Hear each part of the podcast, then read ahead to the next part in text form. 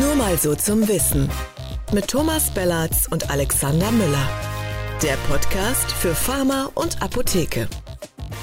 Hallo und herzlich willkommen zu Nur mal so zum Wissen. Mein Name ist Alexander Müller und heute ist wieder bei mir der geschätzte Kollege Tobias Lau. Den kennt ihr schon aus der Folge von vor zwei Wochen. Da hat er mit Tom zusammen über die Legalisierung von Cannabis gesprochen. Sehr spannende Folge, kann ich euch sehr ans Herz legen. Und heute wollen wir gemeinsam über das E-Rezept sprechen. Hallo Tobi. Hallo Alex, besten Dank für die zweite Einladung. Ich freue mich wieder hier zu sein. Ja, sehr schön. Ja, ein Wort, was ja ähm, in der Debatte um das E-Rezept gerade sehr überstrapaziert wird, ist der Showstopper. Tobi, wie viele Showstopper siehst du denn noch? Also erstmal amüsiert mich ein bisschen, um zuzugeben, äh, um es zuzugeben, die Doppelbedeutung, die so ein bisschen dahinter steckt. Ja, ja. der Herr Leik Dieken und auch der Herr Klose im BMG haben den Begriff nicht richtig verwendet. In der IT-Branche benutzt man das so. Aber ursprünglich kommt es ja aus der Musicalbranche.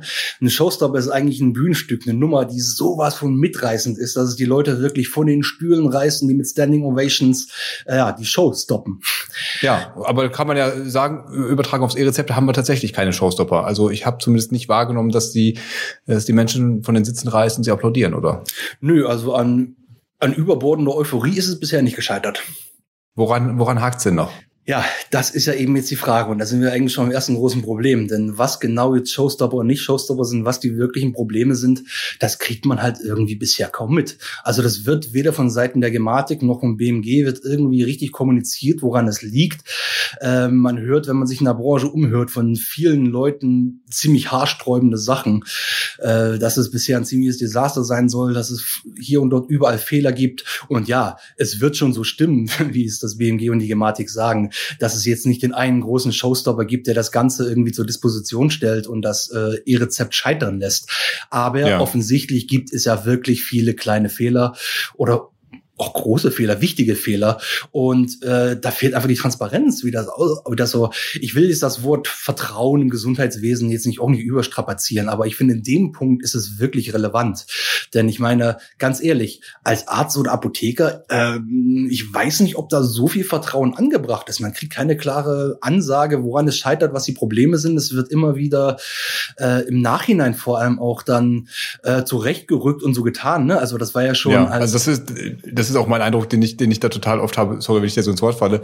Aber immer, wenn es diese Verschiebungen gibt, es gibt äh, Fristen, es gibt Startpunkte für irgendwelche Testphasen, die werden wieder nach hinten rausgeschoben und dann wird immer so getan und die Leute werden irgendwie ein bisschen für dumm verkauft als wäre das alles normal und geplant gewesen. Also wir, wir starten doch mit weniger Leuten und naja, aber davon waren wir ja alle so ausgegangen. Heißt es dann mhm. irgendwie aus, äh, aus Gematik oder eigentlich wahrscheinlich kommt es mehr aus dem BMG. Also das ist so mein Problem damit, dass das nicht mal zugegeben wird, dass es nicht ganz so rund läuft, wie man sich das vielleicht irgendwann mal gewünscht hat, was ja bei so einem großen Projekt auch normal wäre.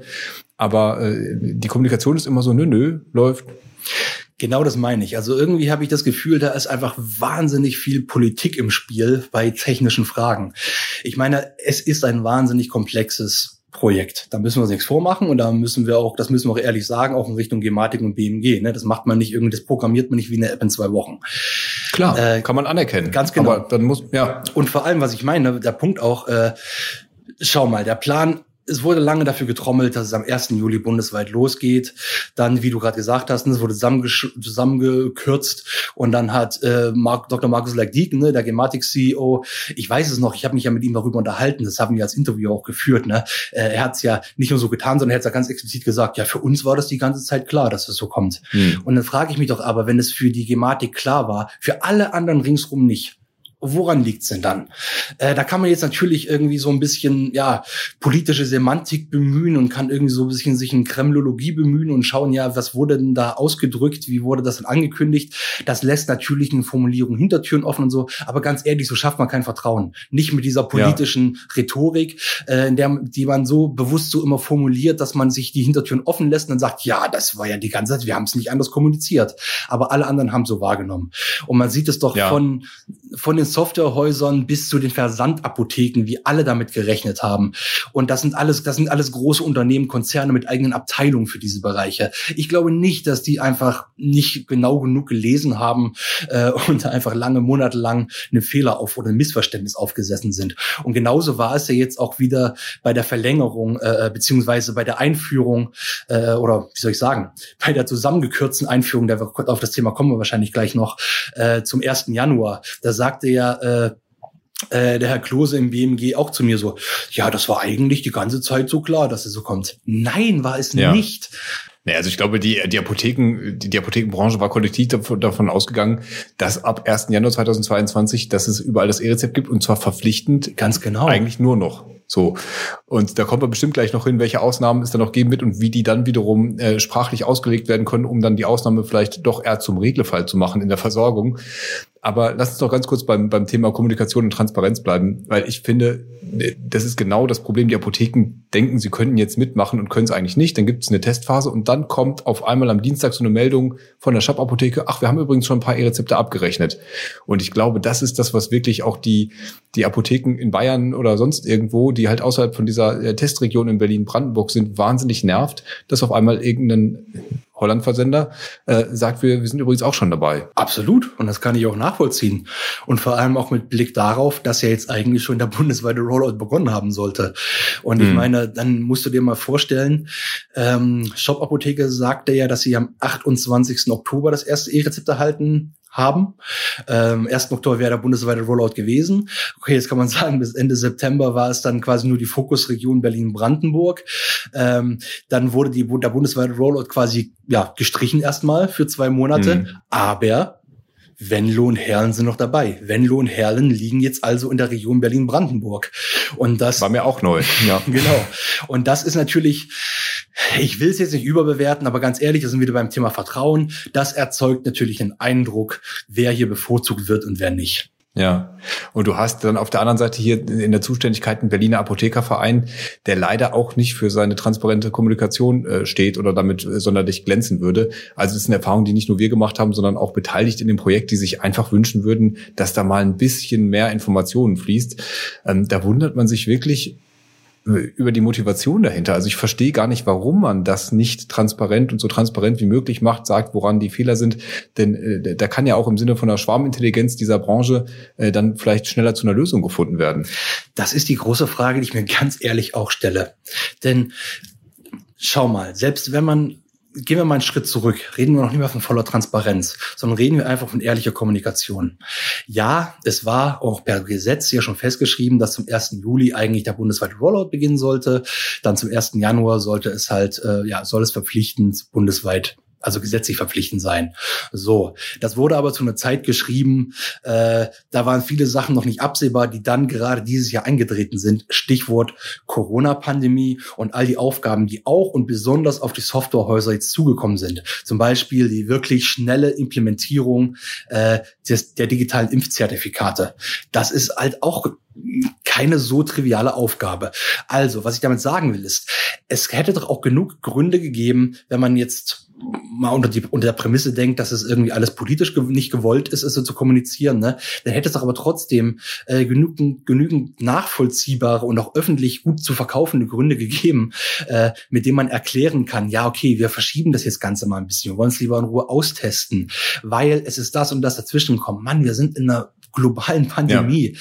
Also es hätte doch, dafür hätte man doch niemanden im BMG geschlachtet. Stattdessen versucht man es mit Ach und Krach irgendwie durchzuziehen, äh, hält irgendwie einen Deckel drauf bei einem Thema, wo eigentlich Vertrauen und auch wirklich eine umfassende Testung unfassbar wichtig ist und macht das in so einer auf so einer Black in so einer Blackbox. Also mir schließt Ja, aber ich glaube, das ist ein das ist eindeutig bei den politischen Verantwortlichen das Thema. Da ja. ist ein äh, Minister Spahn jetzt geschäftsführender äh, Bundesgesundheitsminister. Ähm, das war eins seiner großen Projekte oder das große Projekt Digitalisierung des Gesundheitswesens, bevor dann Corona kam. Und ich glaube, das will der einfach auch sich nicht die nicht die Blöße geben oder wie auch immer man das nennen will, dass das dann doch nicht kommt. Der wollte das zumindest bis zum Ende seiner Amtszeit äh, äh alles so durchgeboxt haben, gesagt haben, hier ich habe habe das geschafft, ich habe dieses ganze ähm, Gesundheitswesen durchdigitalisiert, wo er ja in der Tat auch ähm, wirklich große Schritte gemacht hat. Ähm, mit dem ganzen Markt ist ja, ist ja unbenommen. Aber der hatte vielleicht dann auch nicht die Größe zu sagen, jetzt ist uns in dummer Weise diese Pandemie dazwischen gekommen, jetzt verschieben wir das nochmal so ein bisschen. Das ist ja nun auch genau das, womit die Ärzte gerade nach vorne gehen. Ähm, bevor wir ganz äh, über die Ärzte reden, wollte ich aber noch kurz ein bisschen äh, äh einen Tipp geben, was ihr euch unbedingt angucken solltet. Und zwar der geschätzte Kollege Tobi Lau hat nämlich in einem Webinar äh, zusammen mit dem Dr. Matthias Schindel von Noventi und Jan Reuter, dem Apotheker, ähm, das E-Rezept mal komplett durchgetestet und sie haben es mal, ähm, ja, einfach mal, wie, wie kommt es an, wie wird es bedient in der Apotheke, haben das einmal diesen ganzen Ablauf durchgemacht und in ganz, ganz vielen Fragen, ähm, die von den Zuschauerinnen und Zuschauern kamen, da die wichtigsten Facts einmal durchgemacht. Äh, das findet ihr bei Apotheker ad hoc im YouTube-Kanal und äh, auf unserer Seite natürlich auch. Das ist also wirklich sehr, sehr sehenswert. Der Jan Reut hat nachher gesagt, es müsste Pflicht werden in jeder Apotheke, weil man da wirklich ähm, viele Schritte vorankommt. Das wollte ich hier noch einmal als kleinen ja, Lesetipp, ist es natürlich nicht, sondern Anschautipp, den ich euch geben wollte. TV-Tipp. TV-Tipp, danke. Na, TV stimmt auch nicht so ganz. Ihr wisst, was wir meinen. Ähm, Thema Ärzte, Tobi. Die Ärzte kommen jetzt vor. Ähm, KBV sagt, verschiebt das Ding. Wie, wie ist das zu verstehen? Das ist auch eine gute Frage. Ähm, zu verstehen ist erstmal, ich glaube schon, so wie die sagen, die sind, glaube ich, sehr unzufrieden über die Art und Weise, wie das läuft und äußern das ja auch sehr direkt haben meiner Meinung nach auch ein paar gute Punkte. Und ich finde gerade der KBV-Vorstand, ne, Dr. Thomas Kriedel, der ja für das Thema, der auf dem Thema sitzt, äh, in dem Sinne muss ich sagen, macht seine Arbeit auch sehr gut. Der stellt sich ja wirklich sehr explizit nach außen dar äh, und also legt ganz klar und verständlich dar, an welchen Punkten es hakt und wo die warum jetzt Nachbesserungen fordern. Und ich finde das besonders interessant daran, finde ich die ja, der Kontrast zur Abda. Nun klar, muss man natürlich sagen, für die Apotheken gestaltet sich das anders als für die äh, KBV. Ich will damit jetzt auch überhaupt nicht irgendwie die Abda bashen, sondern äh, ich, ich denke wirklich darüber nach, warum äh, verhalten sie sich so. Es kann natürlich auch ein gutes Kalkül dahinter stehen, zu sagen, okay, wir schießen jetzt hier mal nicht quer, sondern wir zeigen jetzt, dass wir nach vorne gerichtet sind. Wir sind E-Rezept ready. Auch so ein äh, Wort, was in den letzten Wochen erbärmlich überstrapaziert wurde. Ähm, da hast du recht, ja. Äh, die sagen, ja, wir sind E-Rezept ready, an uns wird's nicht scheitern. Ähm, das kann aus. Darf ich da ganz kurz, ja. darf ich da ganz kurz rein? Es ist ja aber ja tatsächlich so, dass man aus dieser ähm, ähm, Modellregion ganz oft gehört hat, die Apothekensysteme vielleicht noch nicht alle, aber weitestgehend äh, sind tatsächlich gut vorbereitet, dass es vor allem an den Arzt-Software-Systemen äh, hakt. Dass, da war immer von zweien die Rede, von 120 oder so, die das äh, überhaupt schon umsetzen können. Also das scheint da ja in der Tat auch eine technische Diskrepanz zu geben. Ja, die gibt es auf jeden Fall. Aber das finde ich ja gerade einen interessanten Punkt, weil einer der wesentlichen Kritikpunkte der KW KBV trifft halt auch auf die Apotheken zu. Der ist nämlich nicht nur auf die Ärzte beschränkt. Und das finde ich tatsächlich von dem, was ich einschätzen kann, ein sehr relevanter Punkt. Nämlich, dass die KBV sagt, es mag ja gut und schön sein, dass wir jetzt verschiedene Anwendungen durchgetestet haben und ja, jedes vielleicht einzelne PVS funktionieren, die Apothekenwarenwirtschaftssysteme funktionieren in dem Punkt auch. Man kann die einzelnen Softwareprodukte sozusagen, testet man es gut durch und so weiter. Aber das ist eben im Endeffekt nicht das, worum es im Wesentlichen geht, weil das ist nur der allererste Schritt. Natürlich muss es in der Warenwirtschaft funktionieren, es muss im PVS funktionieren. Das ist gar keine Frage. Das Entscheidende und komplexe, Schwierige dabei ist ja, dass es so eine Massenanwendung ist, dass es so komplex ist. Die KBV hat verwiesen darauf, dass es, ich glaube, es sind 120 Praxisverwaltungssysteme, die es gibt. Äh, es gibt eine, dann natürlich bei der Apothekensoftware ist das weniger, ne? Ähm, aber es sind so viele verschiedene Systeme in den einzelnen Sektoren äh, von verschiedenen Anbietern, die alle untereinander operieren müssen und die alle kompatibel und interoperabel funktionieren müssen, dass genau das das Problem ist. Da geht es nicht darum, dass einzelne Anwendungen funktionieren, sondern es geht darum, dass wir haben ein wahnsinnig komplexes System, die müssen alle untereinander funktionieren. Das kann man nur mit ausreichenden Tests, weil es ist so komplex, dass man dann nicht einmal irgendeinen Algorithmus drüber laufen lässt und der erkennt dann hier, die Software, die Software sind nicht kompatibel. Nein, es kommt im Endeffekt darauf an, dass man Ausnahmefälle haben wird, einzelne Fälle und so weiter, äh, in denen dann irgendwas nicht funktioniert, vielleicht und dass sich dann herausstellt, dass da in irgendeinem besonderen Fall irgendwas nicht richtig miteinander kommuniziert, irgendwas nicht auslesen kann, was auch immer. Und diese Fälle muss man identifizieren. Und das kann man erstmal nur über Masse machen, indem man viele, viele Szenarien durchspielt, auch in der Realität.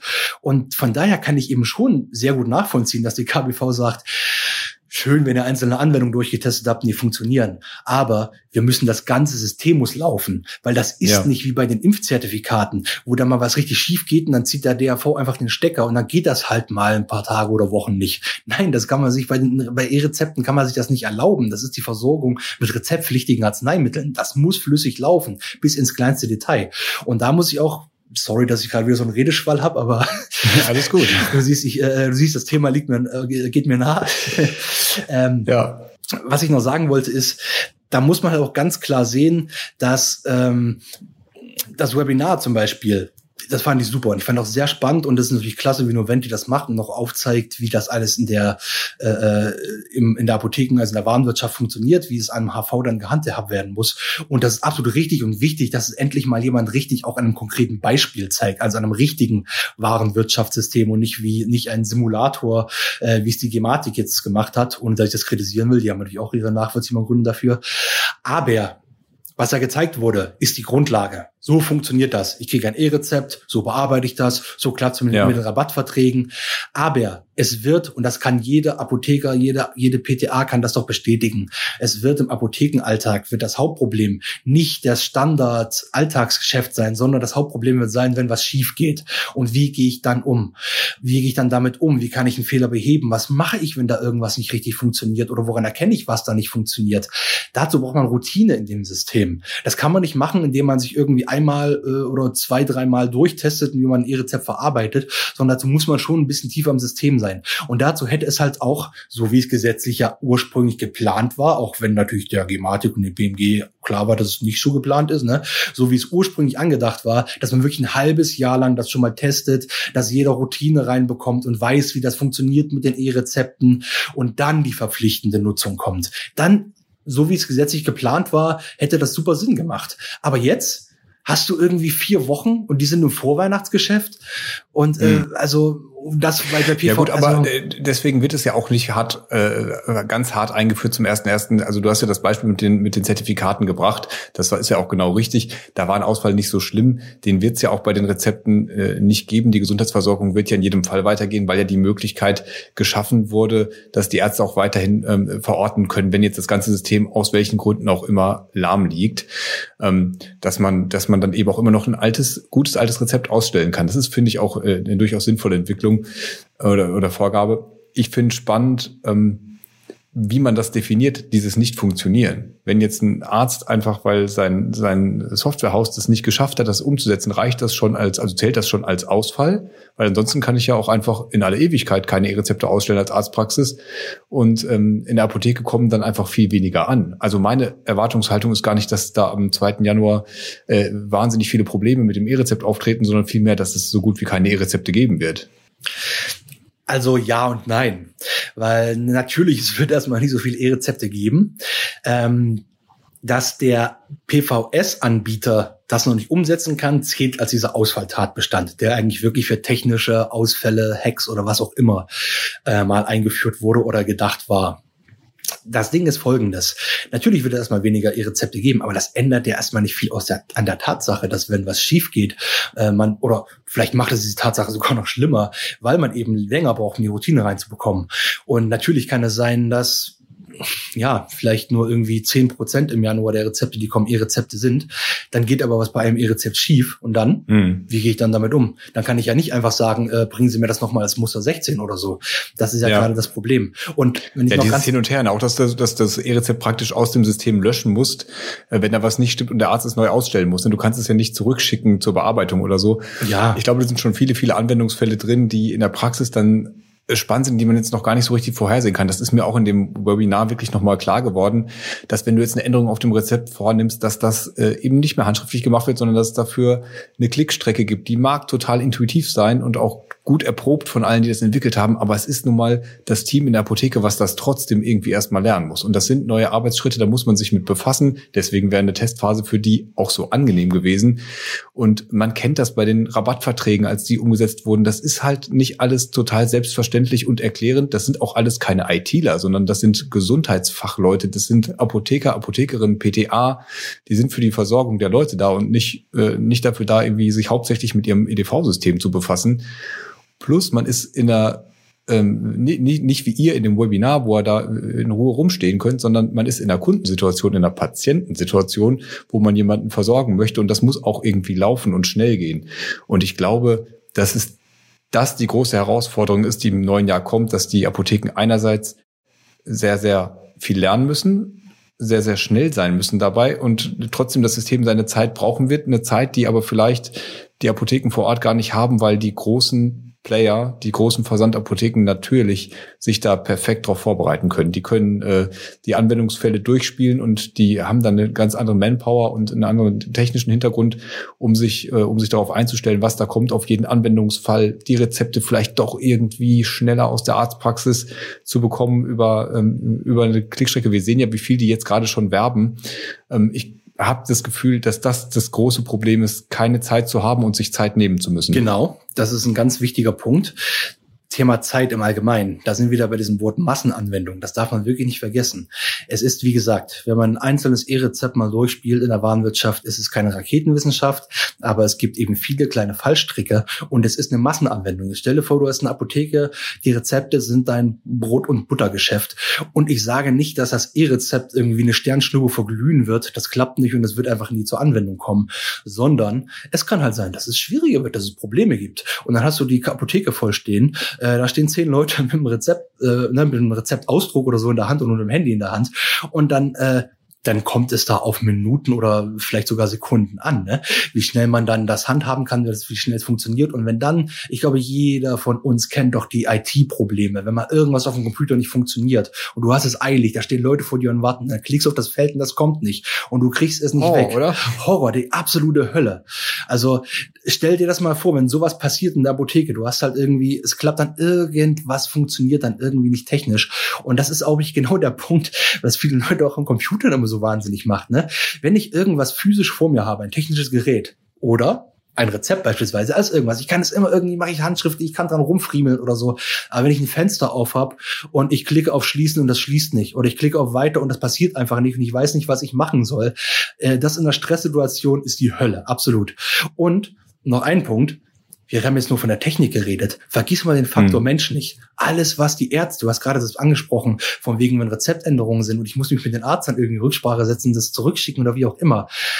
Die Ärzte signalisieren seit Monaten und Jahren ganz eindeutig, die haben überhaupt keinen Bock auf das E-Rezept. Weil anders als hm. in der Apothekenbranche hat es für die halt gar keinen Vorteil. Die machen heute eine, ihre berüchtigte Arztunterschrift, ne? ein Strich von unten, unten links nach rechts oben, äh, drücken das dem äh, Patienten in die Hand und gut ist. Und jetzt müssen dann irgendeiner Maske irgendwas da rumfriemeln ja. und dann irgendein E-Rezept dann da verschicken und so.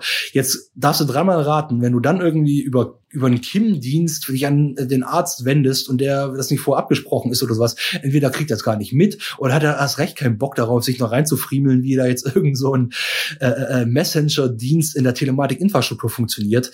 Das ist ein wichtiges, also das ist auch eine wichtige Warnung, beziehungsweise nicht mal Warnung, einfach ein wichtiger Aufruf auch mal an die Apotheken, der jetzt schon ein paar Mal gebracht wurde, den man aber gar nicht oft genug bringen kann.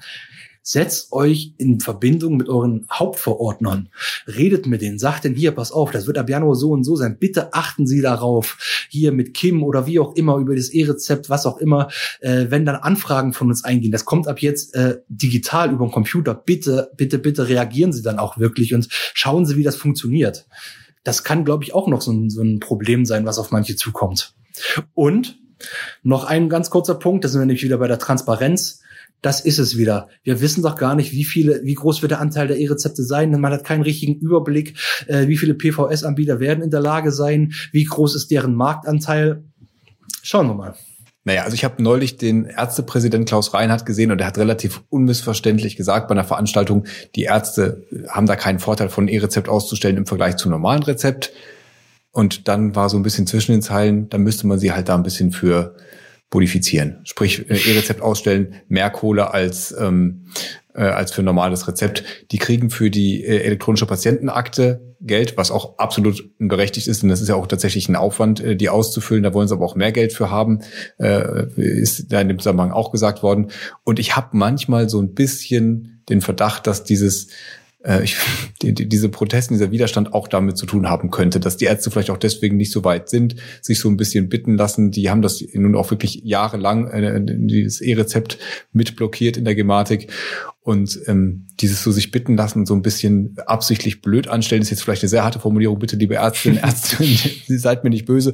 Aber ich habe so ein bisschen manchmal den Verdacht, dass das mitspielt, dass man da vielleicht auch ähm, den, den Aufwand äh, sich dann einfach bezahlen lässt, den so eine Umstellung ja auch mit sich bringt, zweifelsohne. Die Ärzte müssen auch ihre Systeme umstellen, müssen auch neue Prozesse ähm, da einführen, ihr Personal schulen. Du hast es gerade schon gesagt, die Abda fährt da eine andere Strategie, die ist extrem ähm, zugewandt der Politik gegenüber positiv, die sagt, wir schaffen das. Äh, die eine Strategie mag richtig sein oder die andere. Bei den Impfzertifikaten, glaube ich, ist das ganz gut angekommen, wie sich der der V da aufgestellt hat, ähm, mit dieser kleinen, mit diesem Lapsus ähm, im, im bei der Datensicherheit, ja, okay, dann haben sie es abgeschaltet, haben es korrigiert, aber ich glaube, insgesamt war das trotzdem so, dass das, dass das gut lief. Wie das in den Apotheken dann jeweils ankam, ist eine andere Geschichte, wollen wir heute nicht drüber reden. Aber bei den Ärzten, ähm, jetzt ist ein Arzt, ähm, das war ein anderer Termin, wo ich war, da ist ein Arzt aufgestanden und hat gesagt, sein Softwarehaus hätte ihm davon abgeraten, äh, elektronische Patientenakten auszustellen. Das würde nur Chaos bringen in seiner, in seinem, in seinem System. Er soll das lieber nicht machen. Und er hat dann da ein sehr engagierter Arzt, ähm, er hat auch da in der Politik äh, wohl Terror gemacht. Und er hat mir gesagt, unterhalb Staatssekretär oder Abteilungsleiter hätte der jemanden gehabt im BMG. Und die hätten gesagt, seine Worte, ich habe ihn nachher noch darauf angesprochen, er hat es mir nochmal bestätigt, ja, sie wüssten das ja auch, aber sie müssten den Minister schützen. Oha. Also das zahlt darauf ein, was ich gerade meinte. Der Spahn will diese Digitalisierung durchboxen, so schnell es geht. Äh, und dann äh, hatte der wahrscheinlich andere Pläne, wollte sich irgendwie äh, mit dieser Erfolgsgeschichte im BMG verabschieden zu höheren Zielen. Keine Ahnung, CDU, Vorsitz, Finanzministerium, Kanzler, was auch immer der Herr Spahn so an Plänen hatte. Das äh, läuft jetzt gerade anders. Jetzt wird er vielleicht noch Oppositionsführer, ich weiß es nicht. Ähm, aber ich glaube, dieses, dieses zeigt sich in diesem Thema E-Rezept und bei allen anderen Digitalisierungsschritten sehr deutlich, ähm, dass man da jetzt irgendwie so lange gewartet hat und sich jetzt äh, links und rechts selbst überholt. Ja, also politisch also auf jeden Fall eine krasse Ansage auch, ne? Wir müssen den Minister schützen.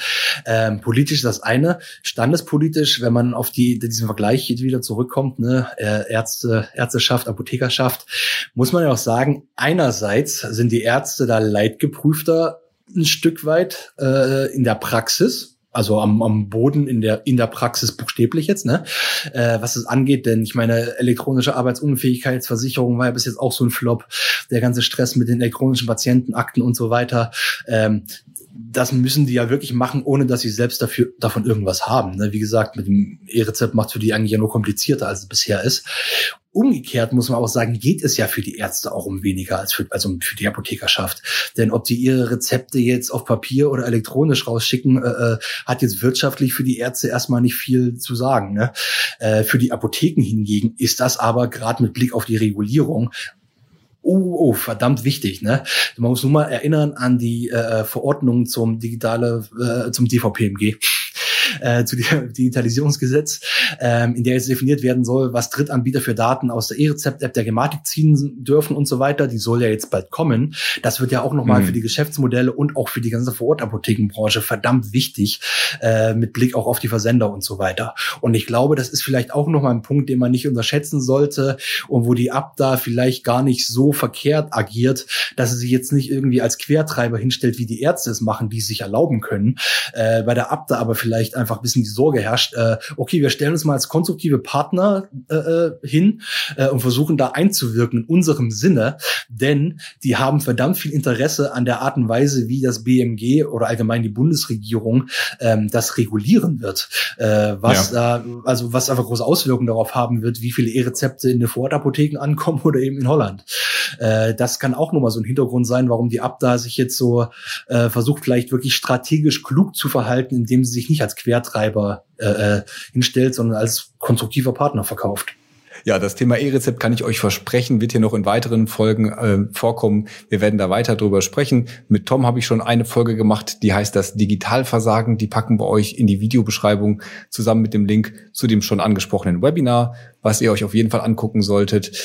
Und das war's leider schon für diese Woche. Nur mal so zum Wissen der Podcast für Pharma und Apotheke.